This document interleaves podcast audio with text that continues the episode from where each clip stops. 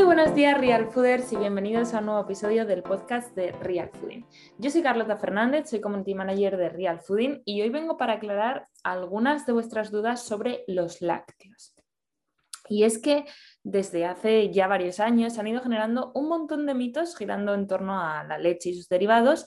Y de hecho, eh, para mí resulta curioso ver cómo se han ido generando esos eh, mitos, algunos de ellos defendiendo los productos lácteos como necesarios, como incluso mágicos o imprescindibles, y todo lo contrario, se han ido generando también mitos queriendo hacernos pensar que em, los lácteos son nuestro peor enemigo, ¿no? Por todo esto, yo hoy quería venir por aquí a aclarar todos estos mitos, también ayudaros a escoger los mejores lácteos, porque sé que esto puede generar muchísima confusión, y ayudaros a entender si consumís lácteos, con qué frecuencia debéis hacerlo. Antes de nada, como siempre, quiero recordaros a nuestro patrocinador oficial, Storytel. Para los que aún no lo sepáis, Storytel es el Netflix de los audiolibros y podcast. Es una plataforma de audiolibros en la que podéis encontrar un montón de contenido, desde libros eh, infantiles, libros especializados, novelas, de todo tipo. Pero es que además, si os suscribís a Storytel desde nuestra landing page, que es www.storytel.com barra realfooding, obtendréis 30 días de suscripción totalmente gratuitos sin ningún tipo de compromiso de permanencia. Yo desde aquí os animo a que os paséis por allí porque de verdad que tienen una excelente variedad de audiolibros y podcasts. El nuestro lo podéis escuchar ahí, todos los episodios, y creo que os puede gustar mucho.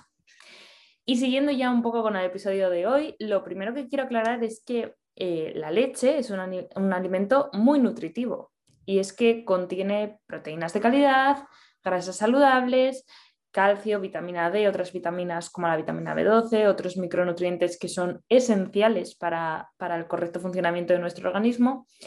Pero, sin embargo, la leche no es la única fuente de la que obtenemos todas esas vitaminas, todos esos minerales. Esas vitaminas y minerales las podemos obtener de otras muchas fuentes, por lo que la leche y sus derivados no son un alimento imprescindible. No es necesario consumir leche para Mm, tener una, adecuada ingesta de calcio, por ejemplo. No, porque creo que es muy importante insistir en esto, porque aún podemos leer en muchísimos sitios que, debemos consumir leche por distintas razones, como por ejemplo, pues eso, el, aporte de calcio, ¿no? Pero realmente no es así. Ese calcio lo podemos obtener de otras muchas fuentes, como mm, las sardinas, por ejemplo. Por lo tanto, el consumo de leche no es en ningún caso imprescindible ni necesario para una dieta saludable.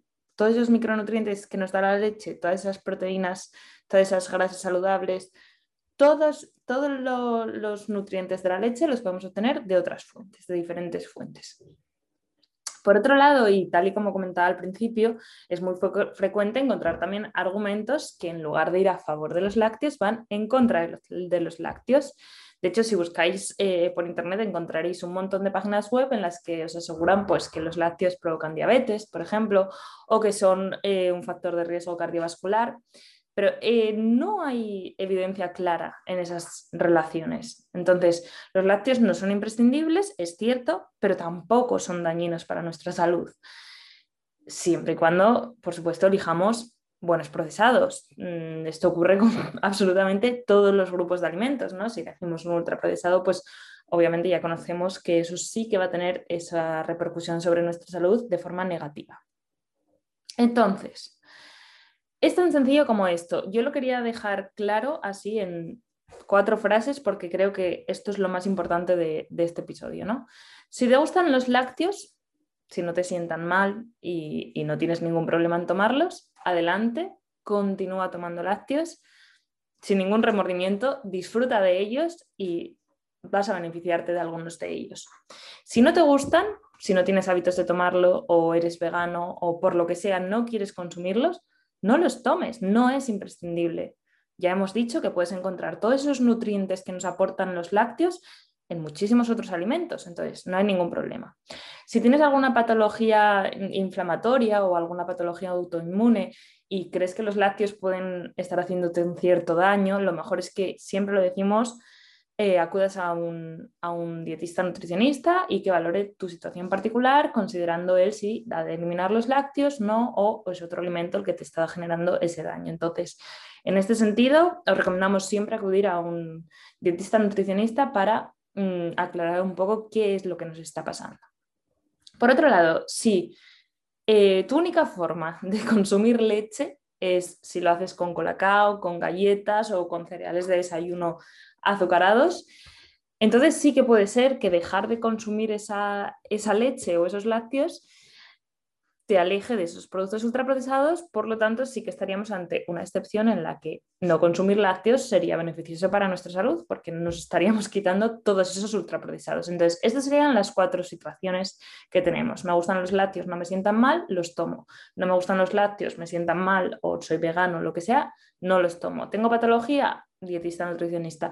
¿Lo tomo con ultraprocesados? Mejor no los tomo. Entonces, realmente estos son los puntos más clave, ¿no? Siempre lo decimos, al final la alimentación saludable es muchísimo más sencilla de lo que nos han hecho pensar y de toda la confusión que nos generan día a día a través de pues, tanto redes sociales, eh, cualquier medio de comunicación, el marketing de la industria alimentaria es muchísimo más sencilla.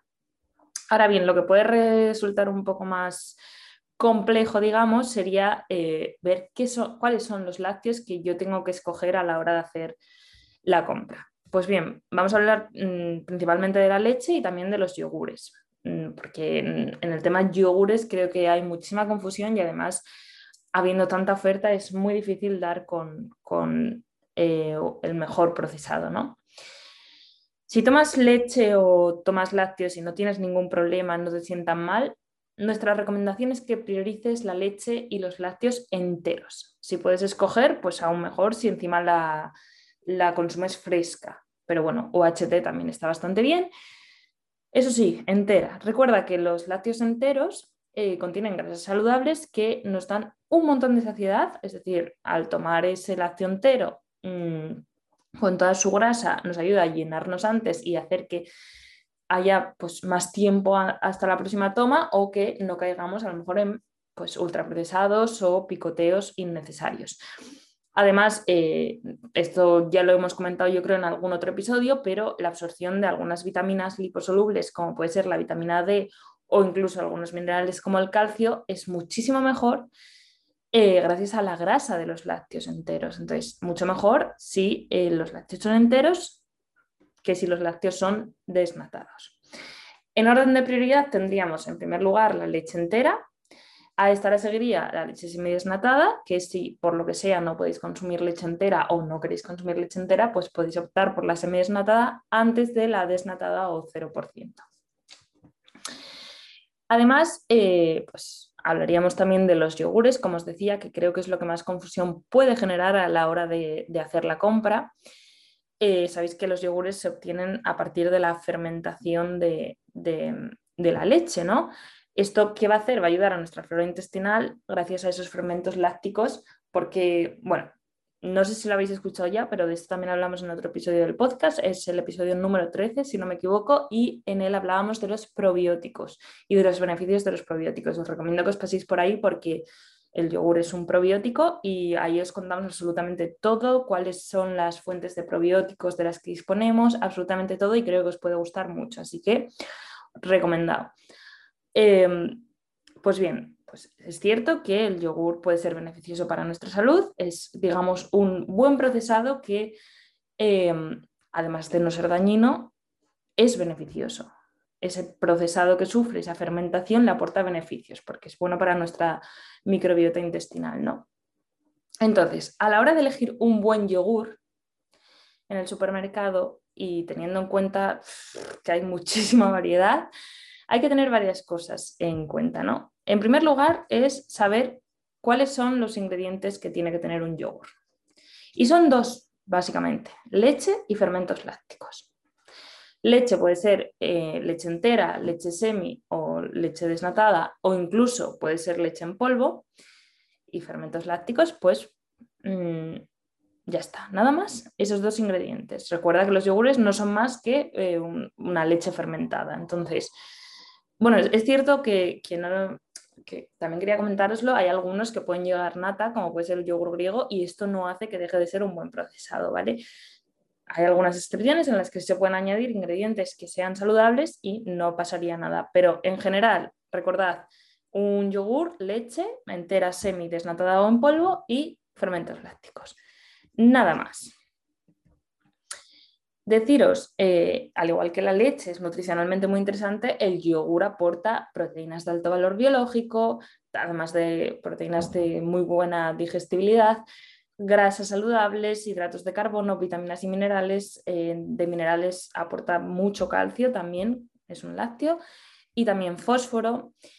Pero el problema de los yogures es que si no escogemos un buen yogur, de nada sirve que tenga ese buen perfil nutricional, porque al escoger un, yogur ultraprocesado estaríamos pues, eh, perdiendo todo ese interés nutricional que tiene un yogur. Em, ¿Qué tiene un yogur ultraprocesado? Un yogur no saludable, pues además de, esos ingredientes que hemos dicho, de esa leche y esos fermentos lácticos, contendría pues, otros ingredientes como los azúcares, los edulcorantes, colorantes, saborizantes, aromas. Por tanto, evitar yogures de sabores, evitar yogures edulcorados, evitar yogures azucarados nos puede eh, beneficiar mucho en este sentido. Hay que recordar que también, tal y como sucede con la, con la leche, los yogures sin grasa, los yogures que vienen etiquetados como 0% o 0,0%, se hacían mucho menos y además eh, al quitarle esa parte de grasa se pierden muchas de sus vitaminas. Esos productos además en, muchísimas ocasiones lo que hacen para mantener esa textura y, ese sabor agradable de, los lácteos enteros es añadir pues, azúcares, añadir edulcorantes para pues eso, mantener la palatabilidad. ¿no? Entonces, eh, recomendación también, aparte de evitar saborizados, o sea, evitar pues eso, los de sabores, evitar mm, los que lleven colorantes, evitar también aquellos que lleven... Eh, o sea, que sean 0% y priorizar aquellos que sean enteros, ¿no? como, con el caso de la leche.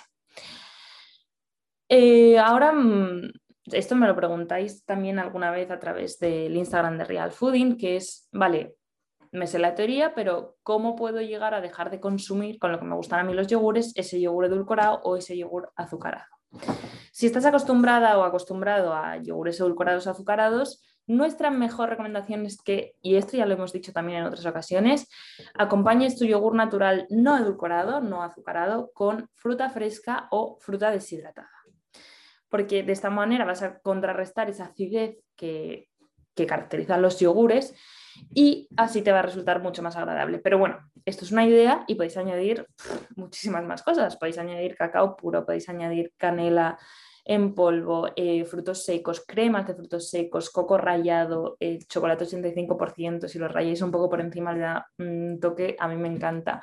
Semillas, granola casera, incluso compota de manzana casera, cualquier topping real fooder que se pueda ocurrir, cualquiera, bienvenido sea. Siempre digo lo mismo, pero a mí particularmente un yogur con cosas, como yo lo llamo, me salva el 80% de, de mis snacks de media mañana o de mis meriendas. A mí me encantan me sacian y, además me quitan ese antojo de algo dulce cuando, cuando lo tengo. ¿no? Recordaros también que los yogures o las leches fermentadas son probióticos, como les decía, eh, son beneficiosos para nuestra microbiota intestinal, pero además, como comentábamos en ese episodio que os comentaba antes, eh, las frutas entrarían dentro del grupo que conocemos como prebióticos. De este modo, al consumir el yogur con fruta, ahí puede resultar muchísimo más interesante y puede ser buenísimo para nuestra eh, salud digestiva. Bueno, además de que para mí personalmente, como os digo, es una mezcla súper rica y además muy saciante. En resumen, para elegir un buen lácteo, lee detenidamente los ingredientes para ser tú quien decide qué comer y no la industria. Y evita supuestos aclamos que aparecen muchas veces en la etiqueta como rico en fibra, light, 0%. Eh, Esto suele ayudar a, no caer en malas elecciones de alimentos y también recuerda que puedes utilizar nuestra aplicación MyRealFood para escanear los productos del supermercado y comprobar si estás ante un buen procesado o un ultraprocesado. Ahora bien, cuando, cuando clasificábamos la comida real y buenos procesados en, uno de los primeros episodios del podcast de Real Fooding, em, clasificábamos como alimentos protectores o alimentos neutros. Y a los lácteos los metíamos en el segundo grupo, en el grupo de los alimentos neutros. ¿Y qué quiere decir esto realmente? Eh, recordad que en esa clasificación todos los alimentos que consideramos protectores eh, van a tener un mínimo de consumo que va a ser mayor a cero, pero no van a tener un máximo. Por ejemplo, para la fruta, nos vamos a decir, como máximo toma mm, seis piezas de fruta al día. No, te vamos a decir cuál es el mínimo y a partir de ahí puedes consumir porque es un alimento protector. Sin embargo, cuando hablamos de alimentos neutros, entre los que decimos que se encuentran los lácteos, vamos a establecer un mínimo de consumo que será de cero raciones y un máximo en función de qué alimento estemos consumiendo, ¿no? El máximo puede ser diario o semanal, ya os digo, según el alimento. ¿Qué quiere decir esto? Que no es ni necesario ni imprescindible. ¿Por qué? Porque el mínimo de consumo es cero. Por lo tanto, si nos preguntáis cuántos son los lácteos que puedo comer, os diremos que puedes comer de 0 a 2 raciones de lácteos al día. Eso sí, como decimos siempre, eligiendo buenos procesados. Es importante considerar que, aunque se utilicen como equivalentes, eh, esto no, no, quería dejar de recordároslo, la leche y las bebidas vegetales no son nutricionalmente equivalentes. Si lo son, a lo mejor a la hora de preparar una receta o pues, tu café con leche, utilizar bebida vegetal porque no quieres consumir leche o porque no puedes consumir leche, es maravilloso, pero no es un equivalente a nivel nutricional. Para finalizar un poco con el episodio de hoy, me gustaría hablar de todos los mitos acerca de los lácteos con los que yo personalmente me he ido topando en, los últimos años. El primero y del que venimos hablando a lo largo de absolutamente todo el episodio es que los lácteos son imprescindibles. Pues como hemos dicho, a pesar de que los lácteos sí que son eh, alimentos con una elevadísima densidad nutricional, todos los nutrientes que nos aportan pueden encontrarse en otros alimentos, en otras fuentes alimentarias. Es cierto que la biodisponibilidad de, por ejemplo, el calcio es mayor en los lácteos que en otras, otras fuentes, pero puede obtenerse de muchas, otras, como pueden ser sardinas, los frutos secos también son eh, ricos en calcio, las legumbres. Hay muchos alimentos que además eh, están enriquecidos en calcio, muchas bebidas vegetales, por ejemplo. En segundo lugar, el segundo mito sería que los lácteos desnatados son mejores que los enteros, lo hemos dicho también.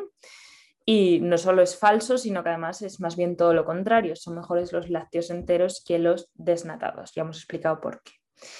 Algo que también se dice mucho y que además creo que esto preocupa a muchos últimamente es que los lácteos son proinflamatorios. Bien, pues no es cierto. De hecho, eh, lácteos fermentados como el queso o el yogur, por ejemplo, podrían llegar a tener propiedades antiinflamatorias en personas sanas. Entonces, em, no tiene nada que ver respecto a la leche. Ha habido un metaanálisis reciente que concluyó que los beneficios del consumo de la leche superan en gran medida a los posibles riesgos, si los hubiera, que, tiene su consumo. Luego también algo que se ha dicho desde, desde hace tiempo es que los lácteos, el consumo de lácteos, hace que se cree mucho más moco y acné, hace que aparezca acné. Ha habido muchos estudios que han examinado esta, creencia y es que, eh, bueno, al final lo que, lo que han llegado a concluir es que no hay evidencia que, que diga que realmente se genere ese moco por el consumo de lácteos en personas sanas. Sobre el acné sí que hay un poco más de debate. Mm, aunque es complicado posicionarse realmente porque la mayor parte de los estudios que hay no tienen en cuenta la, calidad de los lácteos consumidos. Sabéis que eso es lo que más insistimos nosotros, en lo que más insistimos sin duda. Entonces, no tienen en cuenta ni la calidad ni, em, ni tampoco el patrón de, o la frecuencia en la que se consumían. Entonces, es muy difícil posicionarse, ¿no? En cuanto al tipo de lácteo concreto, la leche sí que se ha podido relacionar con el acné, eh, sobre todo en la gente que consume muchísima leche, pero otros lácteos fermentados, como puede ser el yogur, no se han podido relacionar con la aparición de, acné. Y, de hecho, mm, se cree que el yogur puede resultar, al ser por esa fermentación que sufre, puede resultar beneficioso para la salud de nuestra piel. Por último, eh, como último mito, y esto es algo que quiero dejar bastante claro, es que los intolerantes a la lactosa no pueden tomar ningún tipo de lácteo. Aquí habría que considerar que el umbral de tolerancia a la lactosa es muy individual. Muchas personas mm, lo que hacen es, eh, soy intolerante a la lactosa, bueno, pues elimino todos los lácteos de mi dieta. Esto realmente puede ser erróneo, no por nada, sino porque si tú disfrutas del consumo de lácteos y te beneficias de ello, eh, hay, o sea, puede ser que, te hubieras beneficiado reduciendo la cantidad, ya que la mayoría de las personas intolerantes llegan a soportar, bueno, a tolerar más bien hasta 12 gramos de, lactosa al día en una única toma. Obviamente, si repartimos esa lactosa en distintas tomas, pues mm, puede llegar a, a tolerar incluso más. Y eso sin presentar ningún tipo de síntoma. Eso sí, no se puede confundir la intolerancia a la lactosa con la alergia a la proteína láctea. Son cosas distintas. Y en el caso de que se presente alergia a la proteína láctea, sí que habría que eliminar todos, absolutamente todos los lácteos. O sea, su eliminación sí que sería obligatoria. Así que nada, Real Fooders, yo con todo esto diría que podemos dar por finalizado el episodio de hoy.